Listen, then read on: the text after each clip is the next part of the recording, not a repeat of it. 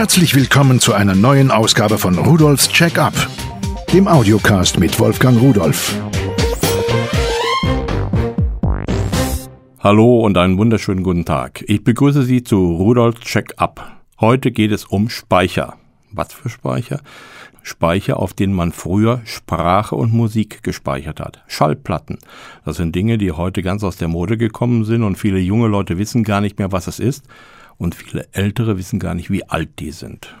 Im Jahr 1857 hat der Franzose Edouard Léon Scott schon einen Phonoautographen als Patent angemeldet. Da ist nicht viel draus geworden, aber schon 1877 hat Alpha Edison dann eine Maschine gebaut. Das heißt, er hat sie bauen lassen von dem Appenzeller John Creasy und hat diese zum Patent angemeldet. Da wurde auf eine Walze mit einer Scheibe, die im Schall vibrierte, über eine Stahlnadel eine Information draufgepresst, gedrückt. Hm, wie geht das? Nun, wenn Sie bei sich zu Hause das Radio mal laut machen und berühren dann eine Fensterscheibe oder die Scheibe einer Vitrine, ganz vorsichtig, dann merken Sie, die schwingt im Rhythmus der Musik. Das hat man ausgenutzt, hat eine kleine Metallplatte genommen, hat da eine Stahlnadel draufgesetzt und dann hat diese Stahlnadel durch den Hub dieser Scheibe von der Lautstärke, wenn man sie besprochen hat, diese Information in eine Rille gedrückt. Das war auch nicht das Ende vom Lied, denn es gab noch eine ganze Menge weiterer Erfindungen und eigentlich zurückzuführen ist die heutige Schallplatte auf Emil Berliner, einen Deutschen, der hat im Jahr 1887 diesen Edison-Phonographen weiterentwickelt und hat etwas gemacht, was dann den entscheidenden Durchbruch brachte. Denn Edison hat einen Höhenhub gehabt mit dieser Stahlnadel und Berliner hat das umgewandelt in einen Seitenhub. Und dann konnte er das auf eine Schallplatte bringen, die ja nur auf jeder Seite eine Rille hat. Und diese horizontale Auslenkung, das war sein Schall. So, und damit war es möglich, dass man so eine Art Stempel hergestellt hat. Und ganz interessant, das war 1890, da hat die Gummi- und Zelluloidfabrik als erste deutsche Schallplattenwerk gebaut und Schallplatten in Serie gefertigt. Und diese Fabrik, die kennen Sie wahrscheinlich alle. Später trug sie den Namen Schildkröt. Und hat dann Puppen gebaut. Ja, so war diese Entwicklung. Und das ist lange Zeit das Einzige gewesen, was man als Speicherung für Sprache und Musik nehmen konnte. Teilweise war die Musik grottenschlecht, aber es hat sich dann schnell entwickelt und nach dem Ersten Weltkrieg irgendwann die Shellac-Platten wurden dann abgelöst von unseren normalen Vinylplatten und irgendwann Mitte der 80er Jahre herum im vergangenen Jahrhundert war es damit auch zu Ende und die CD kam und hat der Schallplatte den Garaus gemacht. Viele Leute haben nun zu Hause Schallplatten herumliegen und wissen gar nicht, was mache ich damit. Abspielen können sie die nicht mehr, im Computer haben sie die nicht, da wo ihre neuen MP3s alle liegen, wo ihre DVDs möglicherweise auch ihr Zuhause gefunden haben. Wir müssen diese alten Tonträger also digitalisieren. Dafür gibt es ganz spezielle Plattenspieler, die haben eine Elektronik eingebaut, mit der wird das analoge Signal, welches von der Schallplatte kommt, digitalisiert ins Protokoll gebracht, damit ich es per USB übertragen kann auf den Computer und dort kann ich es dann speichern im MP3-Format oder in nahezu beliebigen anderen Formaten. Einige dieser Geräte, die das können, die gleich die Elektronik im Bauch haben, habe ich mir angesehen.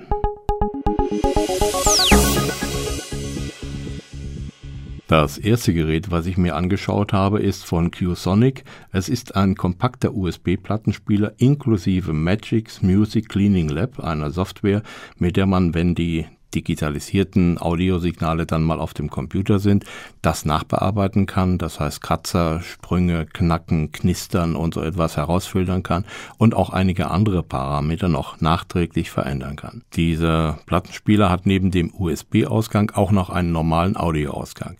Da kann man es an eine normale Stereoanlage anschließen oder an einen Verstärker. Natürlich ist bei einem Preis von 49 Euro nicht mit einem voluminösen HiFi-Klang zu rechnen, aber für das, was man will, die alten Aufnahmen zu retten und zu restaurieren und zu speichern, tut es auf jeden Fall seinen Dienst.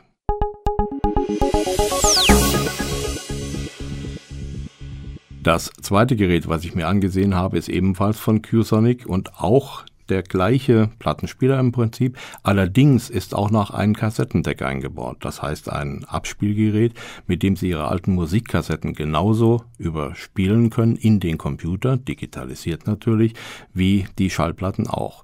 Auch hier ist wieder die gleiche Software dabei, mit der Sie nachbearbeiten können. Und was noch besonders ist, es ist ein Verstärker eingebaut, und zwar Lautsprecher. Damit haben Sie also die Möglichkeit, entweder während der Digitalisierung Ihre alten Schätze nochmal zu hören oder eventuell auch vorher einfach mal abzuhören, um mal zu schauen, was ist denn da eigentlich drauf. Denn oft hat man Bänder ja früher nicht beschriftet.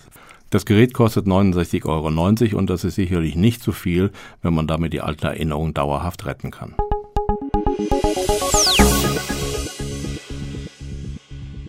Zum gleichen Preis gibt es von Auvisio einen MP3-Plattenspieler mit Radio, USB und SD-Steckplatz.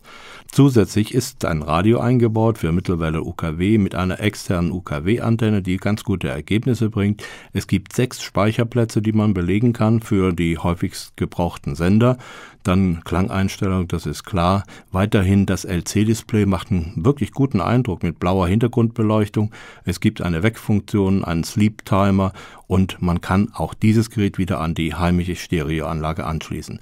Und zu guter Letzt, es wird auch noch eine Fernbedienung mitgeliefert, die ist im Preis enthalten.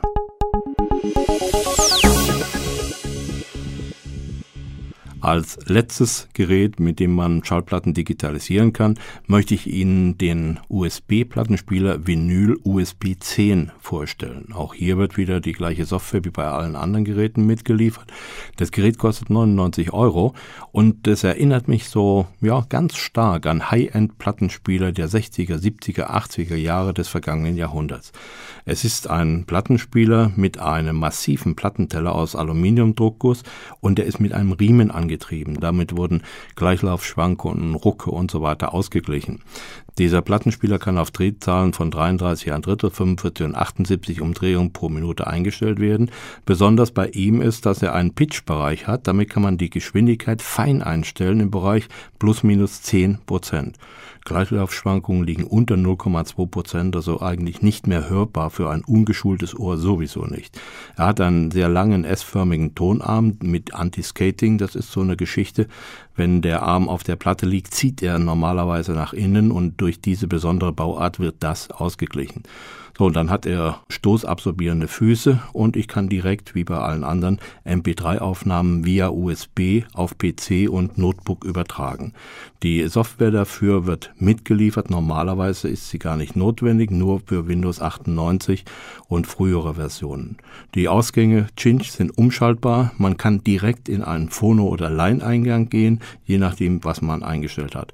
Das Gerät ist sehr massiv, wiegt 4 Kilo und ist für mich eigentlich der Favorit überhaupt.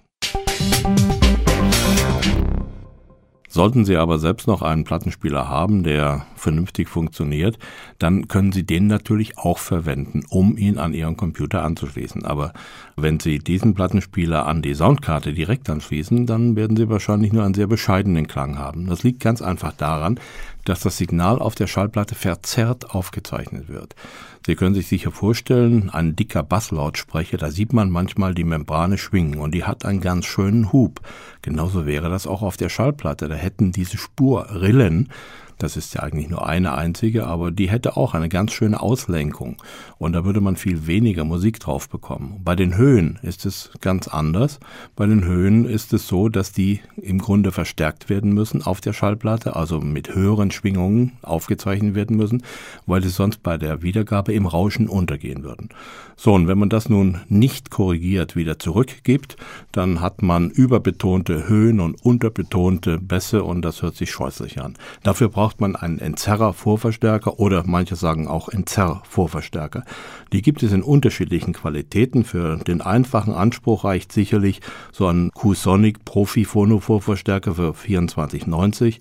Der macht seine Arbeit ganz gut. Wenn man mehr Ansprüche hat, dann sollte man zu einem etwas teureren Gerät greifen. Da habe ich von Auvisio einen USB-Stereo Phono-Vorverstärker inklusive jetzt wieder dieser Magix Music Cleaning Software gefunden und Der unterstützt 8 bis 48 Kilohertz als Sampling-Raten und er ist in der Lage, auf allen Windows-Betriebssystemen ab 98 SE eingesetzt zu werden, ohne jeden Treiber. Und für Mac OS 10 funktioniert er ebenfalls. Wenn man noch höhere Ansprüche stellt, dann sollte man vielleicht zu dem Dynavox Profi USB Stereo Phono-Verstärker greifen der für 69,90 angeboten wird.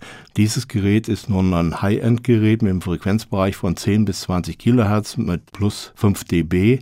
Dann haben wir einen Rauschabstand größer 89 dB und da bleiben im Grunde genommen keine Wünsche mehr offen. Das ist das Gerät für den wirklichen Freak, der auch den letzten Knackser und Rauscher hören würde. Ich denke, damit war für jeden und auch für jeden Geldbeutel etwas dabei.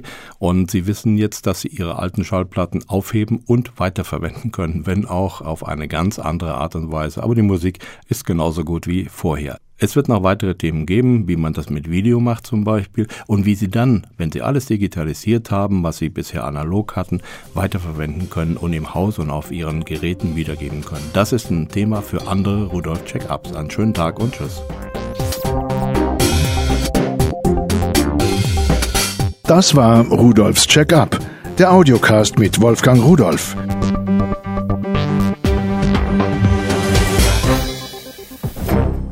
Produziert von der Voxmundi Medienanstalt, Köln 2009.